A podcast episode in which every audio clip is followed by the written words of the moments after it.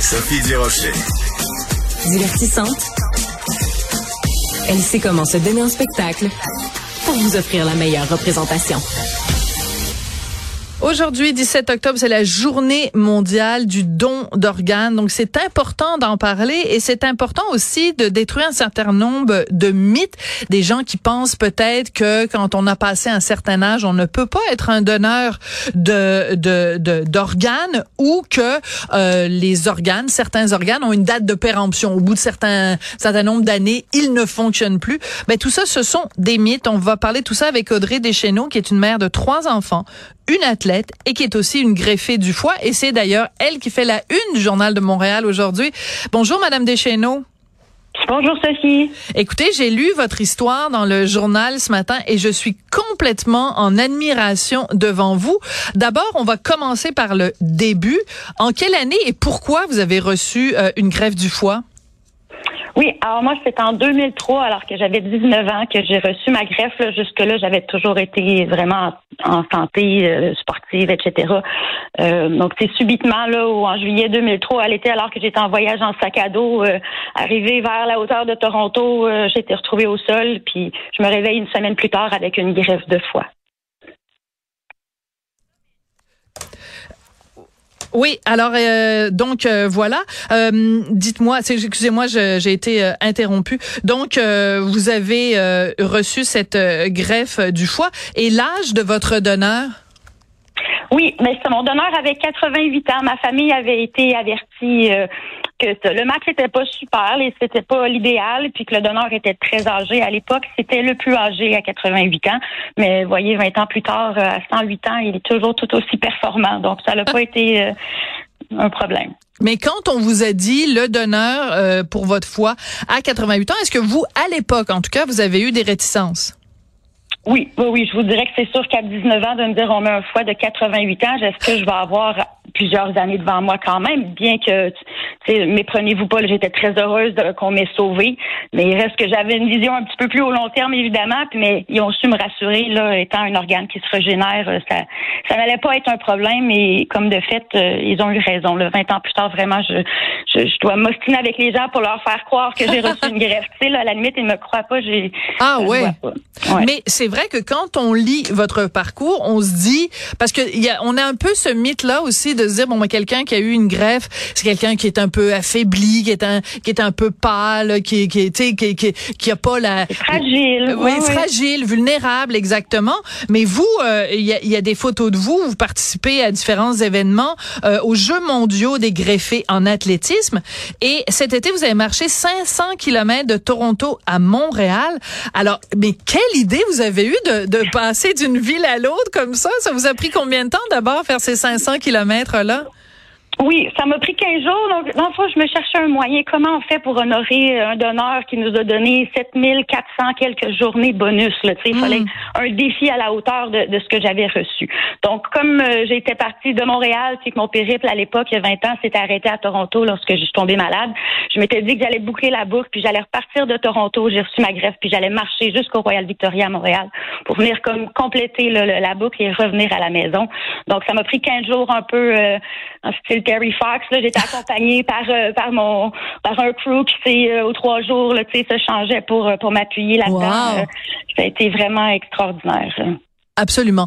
Et pour quelle raison vous prenez la parole aujourd'hui? Quel message vous, vous vous voulez envoyer aux gens au sujet du don d'organes?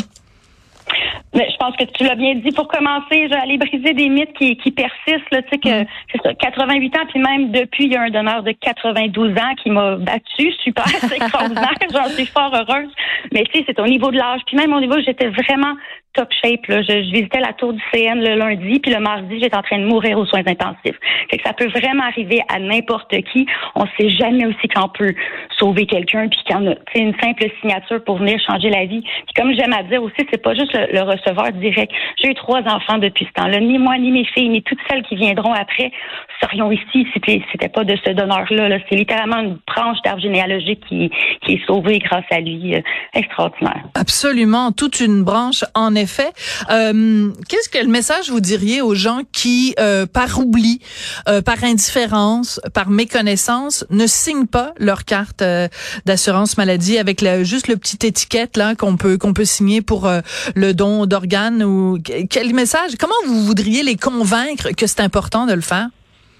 Oui, mais même au-delà de la petite étiquette derrière la carte, de, le plus important reste d'en parler à la famille parce que c'est à eux qui vont aller euh, simplement pour que votre famille, c'est pas une décision facile. Hein. Donc si on n'en a pas parlé avant, imaginez le, le poids qu'on peut mettre sur euh, de devoir choisir, euh, en votre nom, c'est pas simple certainement dans des telles conditions. Donc si on en a parlé avant, c'est d'alléger le fardeau pour la famille aussi, de, de savoir avec confiance quoi répondre selon ce que vous leur avez indiqué. Oui, mais justement, parlons-en de la famille, parce que ça arrive en effet des fois où même si la personne elle-même a signé sa carte, donc c'est sa volonté, même je dirais son ultime volonté, euh, la famille est réticente parce que la famille se dit oh mon Dieu, ils vont le charcuter, ils vont charcuter son corps, euh, euh on, on, on, tient quand même à ce que l'être aimé euh, conserve son intégrité physique. Enfin, il y a toutes sortes de mm-hmm. raisons pour lesquelles les gens peuvent refuser que leur euh, à sa mort soit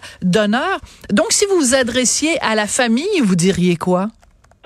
Oui, mais encore là, ça vient l'information et l'éducation parce que au niveau de l'intégrité du corps, c'est fait avec tellement de respect, de, on, on le verrait pas. Là, dire, il peut avoir une exposition euh, du corps. Il y a vraiment tout, tout ça, c'est juste méconnu puis ça fait peur parce qu'on le sait pas. C'est là comme des, infirmières comme Wendy Sherry, qui est infirmière de liaison en don d'organes, qui vient parler à la famille pour pouvoir répondre à toutes ces, choses qui font très peur, surtout dans un contexte de décès et de, tragédie là, dans la vie de la personne. Oui. Euh, quand vous dites que vous êtes parti de Toronto, de l'hôpital où vous avez été soigné pour aller jusqu'au euh, CUSUM à pied, c'était évidemment pour souligner le fait que quand ça vous est arrivé, vous étiez à Toronto. Euh, Est-ce que je me trompe ou c'est aussi euh, l'occasion, à cette occasion-là que vous avez rencontré celui qui est devenu votre mari, le père de vos enfants?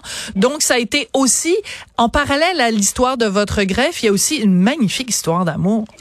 Tout à fait. J'aime dire que je suis partie seule en sac à dos puis je suis revenue à trois, avec mon amoureux David et, un donneur à l'intérieur de moi. Donc euh, oui, David était euh, un autre client tout simplement de l'auberge de jeunesse où est-ce que je suis, je, je suis, euh, me suis effondrée, qui m'ont trouvé, m'a ramené à l'hôpital et quand je me suis réveillée une semaine plus tard, j'avais ce, ce, bel homme à, mes côtés qui n'était pas parti et qui encore 20 ans plus tard est toujours à mes côtés.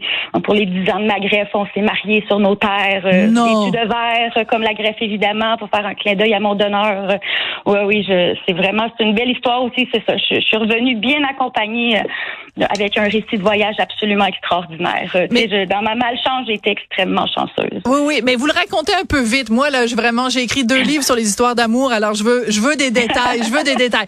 Donc, vous habitez à l'auberge de jeunesse et ce monsieur-là, le David en question, vous l'aviez rencontré un petit peu la veille, mais le jour où vous vous effondrez, lui, il se trouve qu'il est là, il vous sauve, il vous amène à l'hôpital, mais quand vous vous réveillez dix jours plus tard, il est encore là.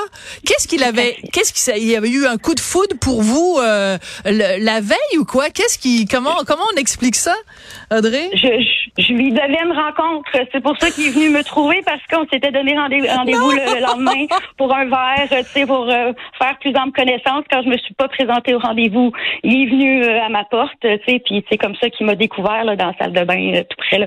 Donc oui, c'est vraiment euh, euh, il attendait sa date. Fait qu'il était patient, le, beau David. Non, mais c'est hallucinant parce que ça veut dire, vous vous rendez compte le nombre de, de, de croisements de routes, le nombre de hasards qui ont fait en sorte que ça a fonctionné? Parce que si vous ne l'aviez pas rencontré la veille ou si vous étiez simplement rencontré mais qu'il n'y avait pas eu de promesse de date, de rendez-vous, euh, lui se pointait pas à votre porte. Puis, je suis désolée de le dire, mais vous ne seriez pas là aujourd'hui pour nous en parler.